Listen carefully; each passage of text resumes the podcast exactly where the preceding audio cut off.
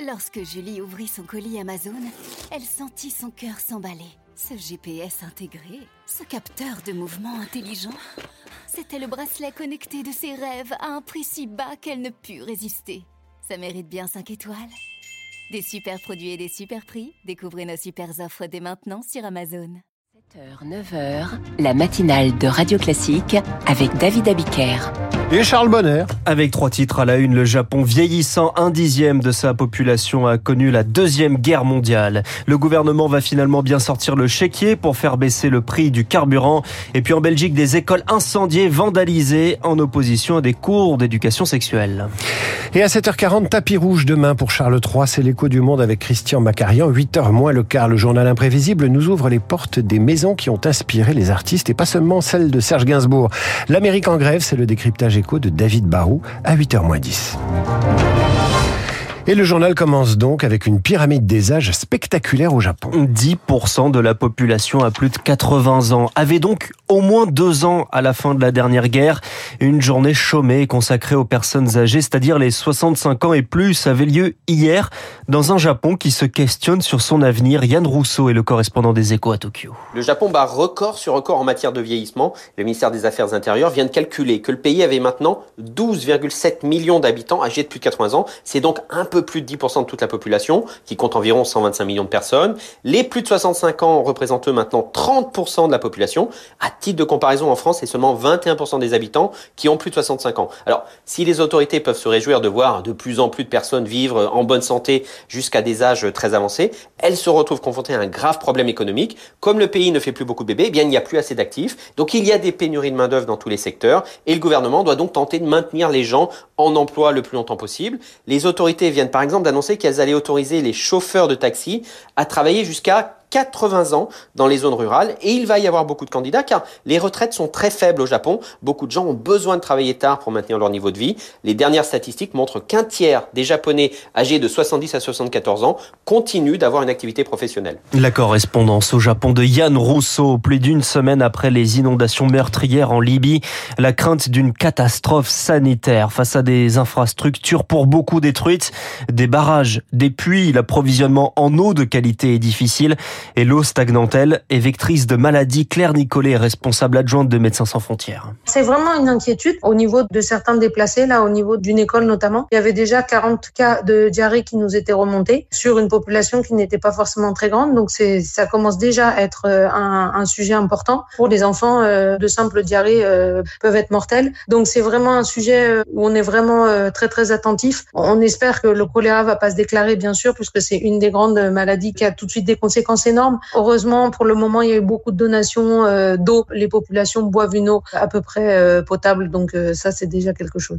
Propos recueillis par Nina Droff. Il promet un message de fermeté. Gérald Darmanin est arrivé hier soir en Italie, à Rome, pour y rencontrer son homologue, alors qu'à Lampedusa, 10 000 personnes sont arrivées ces derniers jours. L'immigration qui devient un des sujets des prochaines élections européennes, thème notamment porté par le Rassemblement national, dont la liste est confiée à Jordan Bardella. Cela veut-il dire que le désormais président du parti va remplacer Marine Le Pen en 2027 A priori non, euh, pour l'instant, tant que j'en ai pas décidé autrement. Je je suis la candidate euh, naturelle euh, de mon camp à la présidentielle. Marine Le Pen hier soir aux 20h de TF1 qui s'oppose à l'autorisation de la vente à perte du carburant, préférant une baisse des taxes. Cette vente à perte, c'est l'idée surprise dégainée par Elisabeth Borne pour soulager les prix à la pompe sans faire payer à l'État une partie de la facture. Enfin presque, puisque les indépendants inquiets obtiennent la promesse de compensation. Côté grande, grande distribution où l'essence est un produit d'appel, eh bien, on n'est pas forcément forcément plus convaincu, Céline Gajoulis. Un peu plus de deux jours après l'annonce d'Elisabeth Borne, les grands distributeurs ne décollèrent pas. Ils ont été prévenus seulement 30 minutes avant la publication de l'information et avec une explication pour le moins surprenante venant de Bercy. Depuis le temps que vous dénonciez l'impossibilité de revendre à perte, vous devriez être content. Une vente à perte sur les carburants qui n'a jamais été envisagée et qui pose une question. Est-ce encore à la distribution de passer à la caisse? Il joue le jeu sur l'inflation, garantissant plusieurs centaines de produits à prix coûtant, organisant aussi des opérations carburant à prix coûtant. Et maintenant, il faudrait qu'ils acceptent de perdre jusqu'à 50 centimes d'euros par litre, si l'on en croit le porte-parole du gouvernement. À un moment donné, m'expliquait l'un d'eux, si vous avez des actionnaires, ils vont vous demander pourquoi ils doivent subventionner les déplacements des Français. Et si vous avez des propriétaires de magasins, ils ne pourront pas faire une croix sur leur profit. Et un autre d'ajouter que si le gouvernement veut vraiment faire baisser les prix, il faut qu'il réduise les taxes sur les carburants. On pourrait y voir du protectionnisme, les critères environnementaux, du bonus écologique sur les voitures électriques vont prendre en compte l'impact de la production, manière d'inclure, euh, de, d'exclure, pardon, les modèles construits en Asie. La liste détaillée des modèles sera connue le 15 décembre prochain. Une stratégie de lutte contre la pauvreté qui ne convainc pas. Le plan était présenté par Elisabeth Borne hier à des associations déçues de ne pas avoir obtenu de coup de pouce des minima sociaux. Ce plan se concentre beaucoup sur les enfants avec des places en crèche supplémentaires, des passes colo, mesures spécifiques également pour les outre-mer où la pauvreté s'observe aussi sur les infrastructures scolaires. Écoutez Souley Jaïr, les membres du syndicat SNU Et enseignante remplaçante en Guyane. L'année dernière, oui, j'étais dans une école où les armoires menacent de tomber. On a des problèmes d'électricité. Les salles de classe, ben, les termites, on, les voit. On a aussi des situations d'inondation. Il y avait des toilettes qui étaient euh, dans un état où voilà, on n'osait même pas y entrer.